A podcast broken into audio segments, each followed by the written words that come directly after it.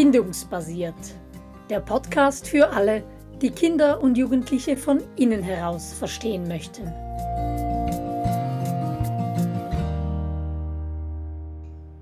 Hochsensible und hypersensitive Kinder begleiten. So heißt unsere neue Podcast-Serie und ich freue mich sehr, da wieder mit dir einzutauchen, Angela, in dieses Thema, in dieses Feld und in die nächsten Folgen, in denen wir uns anschauen, wie wir hochsensible und hypersensitive Kinder entwicklungsfördernd und bindungsfreundlich begleiten können. In dieser ersten Folge möchten wir gerne einen Blick hinter die Kulissen dieser Begriffe werfen und aufzeigen, was wir verstehen hinter Hochsensibilität und hinter Hypersensitivität und ich glaube, da müssen wir nochmals einen Schritt zurück machen und uns anschauen, wie überhaupt unsere Wahrnehmung und die Verarbeitung von Sinnesreizen bei uns Menschen funktioniert. Ja, wir alle nehmen ständig wahr über unsere Sinnesorgane. Wir sehen, wir hören, wir riechen und schmecken und fühlen und so weiter ja ständig.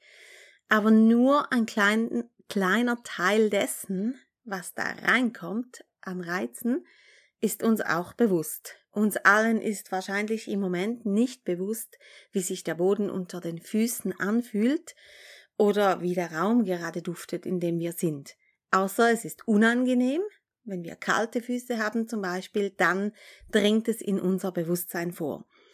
Aber effektiv ist es so, dass unser Gehirn ähm, rund 97 Prozent, also ein enorm hoher Anteil von allen Reizen, die da reinkommen, gleich wieder ausblendet. Dass die gar nicht durch diesen Filter durchkommen, also das ist wirklich ein, ein Filtersystem, das genial ausgebildet ist und da kommen die ganz groß, der ganz große Teil von Reizen kommt da einfach nicht durch. Nur ein ganz kleiner Teil wird uns bewusst. Das fühlen und spüren wir dann. Darüber können wir nachdenken und sprechen und so weiter. Und dieses Filtersystem ist so ein bisschen die Basis von dem, was wir da besprechen, über das wir sprechen. Um dieses Filtersystem wird es noch eine Weile gehen und ja, wenn wir jetzt über hochsensible Kinder sprechen, dann geht es ein bisschen in eine andere Richtung, als wenn wir über hypersensitive Kinder sprechen. Bleiben wir mal bei den Hochsensiblen und ihrem Filtersystem. Mhm. Also das ist so schön beschrieben. Ich stelle mir da wirklich immer ein, so ein Sandkastensieb vor, mit, ähm, mit Löchern, die eben richtig justiert sind, dass da nur eine gewisse Menge Sand durchkommt. Weil wenn es zu viel wäre, würde es uns fluten und dann wären wir nicht mehr arbeits- oder überlebensfähig, wenn wir dauernd alles wahrnehmen würden. Also das hat eine ganz, ganz wichtige Bedeutung und Sinn dieses sensorische Gating oder sensorisches Gating-System, wie es heißt. Und wenn wir jetzt über hochsensible Kinder sprechen, dann sprechen wir von einem Filtersystem, von einem Sandkastensieb von mir aus, das in Anführungszeichen normal große Löcher hat, also dass das Hirn nicht flutet mit zu vielen Reizen, die reinkommen. Und gleichzeitig sind gewisse Reize, gewisse Arten von Reizen, die sind quasi wie in einem Glasfasernetz unterwegs, im Vergleich zum normalen Internet daneben. Also da geht der Input, der, der Reiz sehr schnell durch und führt zu einer erhöhten Reaktion in unserem Hirn. Da hast du bestimmt Beispiele, Angela. Ja, auf jeden Fall. Und ich finde gerade auch dieses Beispiel von dem Glasfasernetz genial. Gordon Neufeld sagt dazu immer, wir alle haben diese quasi diese Internetleitungen in unserem Gehirn und ein gewisser Teil davon ist mit Glasfasernetz ausgebildet bei einigen Personen. Wie es bei uns zumindest in der Schweiz ja auch der Fall ist, gewisse Regionen haben Glasfasernetz und andere eben noch nicht. Und deshalb sind auch nicht alle hochsensiblen Personen gleich. Es kommt ganz drauf an, wo sich dieses Glasfasernetz befindet. Die einen, die reagieren extrem auf ähm, Reize auf ihrer Haut. Die merken jedes kleine Etikettchen am Pullover und alles kratzt und juckt und Gürtel geht nicht und nur Hosen mit Gummiband und so weiter. Andere sind enorm ähm, empfindlich beim Essen, spüren da alles raus, wenn man die Bouillon-Marke gewechselt hat oder ob man Vollmilch oder Milchtrink verwendet hat oder irgend solche Themen. Ja, und das kann, das kann alle unsere Sinnesorgane betreffen. Das kann da wirklich sehr große Unterschiede machen. Und es kann auch eine Kombination von diesen Reizen sein, oder? Und dass man das bei vielen Reizen zeigt, aber bei manchen nicht. Selbstverständlich. Und dass wir da nicht sagen, ja, das ist jetzt doch gar nicht, das ist gar nicht hochsensibel, weil auf Töne reagiert das Kind ja gar nicht so. Aber vielleicht reagiert es auf andere Dinge, auf Schmerz beispielsweise oder auf ähm, Emotionen, auf Stimmungswechsel in der Familie gibt es vielleicht da eine erhöhte Reaktion.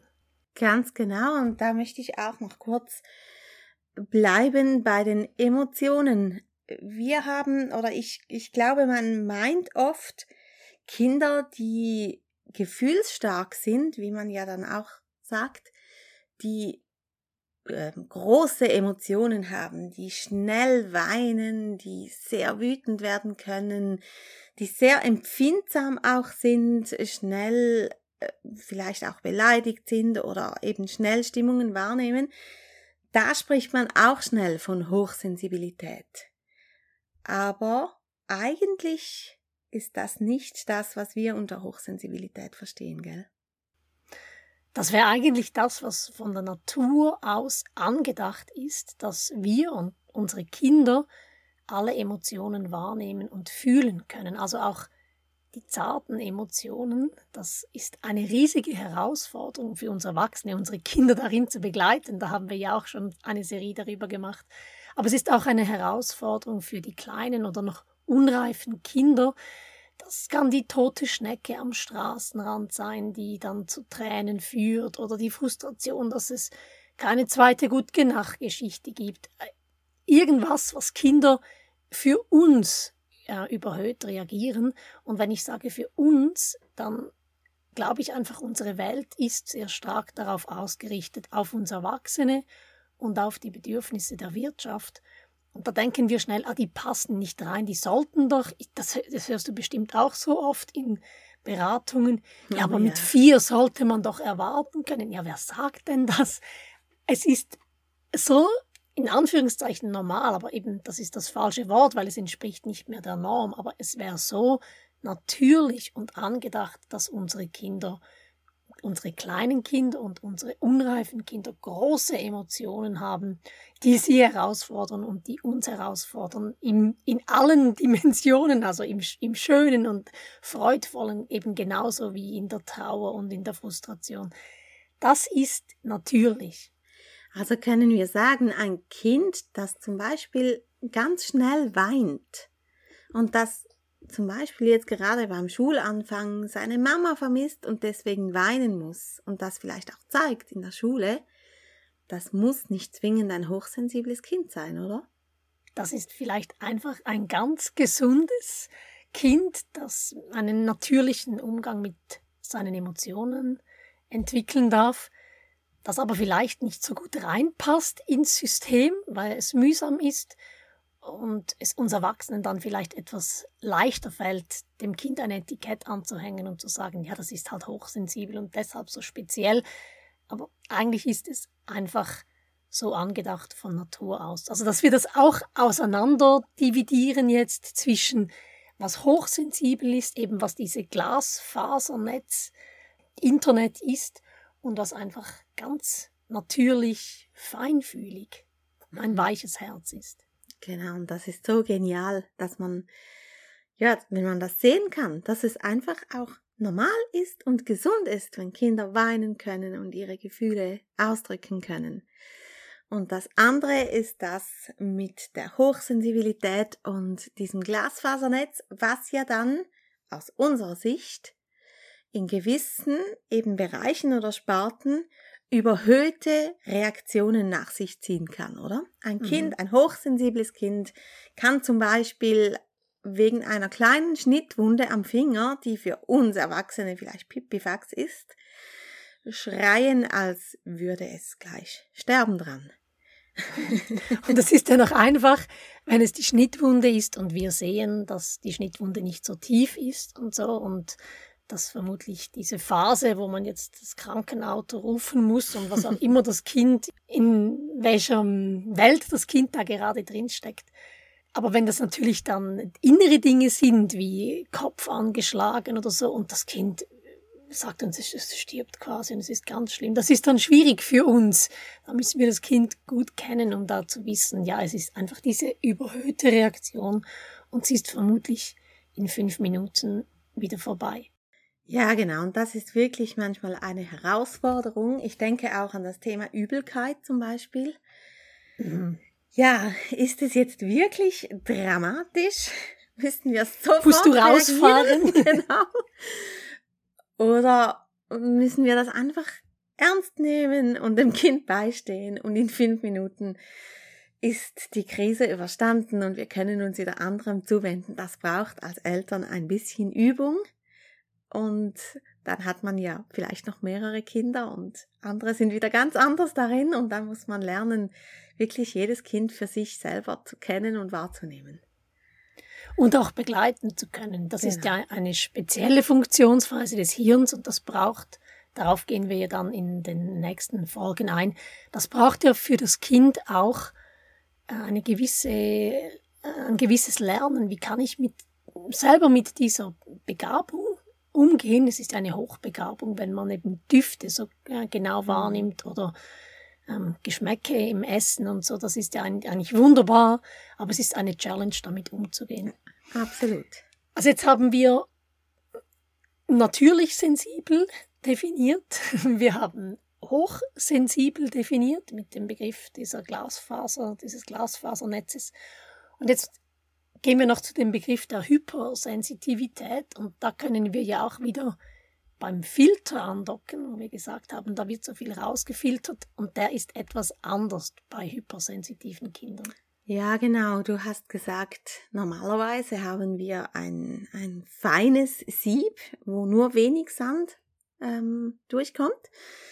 Und dann gibt es Kinder, die haben da ein anderes Sieb, das einfach viel größere Löcher hat, viel löchriger ist, vielleicht ein Salatsieb oder so. Und da kommen viel mehr Sandkörner bzw. Reize durch. Es ist nicht, dass sie kein Filter hätten. Das gibt es nicht, da würden wir nicht überleben. Alle Kinder haben ein Filtersystem, aber es gibt Filtersysteme, die haben größere Löcher und es kommen sehr viel mehr Reize durch. Und das macht natürlich etwas mit unserem Gehirn.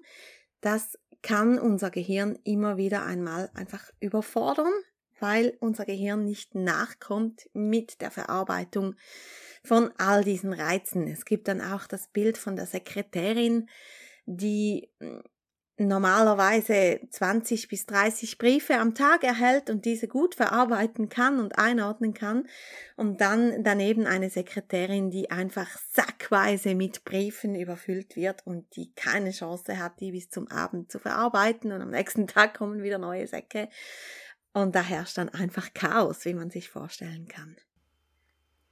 Und das ist ein Spektrum, oder? Also es ist nicht so, man ist entweder der Schalter auf hypersensitiv und dann sind die Löcher so und so groß im Sieb, sondern das ist ein, ein Spektrum, da gibt es ganz viele verschiedene Ausprägungen. Das Bild, was mir auch noch gefällt, ist das Bild vom Thronsaal, dass es da viele Türen gibt, die in den Thronsaal führen. Dagmar Neubronner bringt das jeweils und dass da der König auf seinem Thron sitzt, aber es gehen dauernd die Türen auf und irgendwelche Bediensteten kommen mit irgendwelchen Nachrichten oder Angeboten zum König rein und der ist völlig geflutet. Wo soll ich denn jetzt überhaupt zuhören? Was soll ich machen? Und das ist auch so ein Bild, das hilft. Und diesen Kindern, denen fehlen dann die Scheuklappen, oder? Dass sie gar nicht ausblenden können. Sie sind geflutet und können dann beispielsweise sich schwer konzentrieren. Aber wenn sie sich mal konzentriert haben, dann haken sie sich da fest. Da gehen wir dann in einer weiteren Folge nach, darauf ein. Wollen wir noch etwas sagen zur Autismus-Spektrumsstörung und wie das zusammenhängt mit dem, was wir jetzt erzählt haben?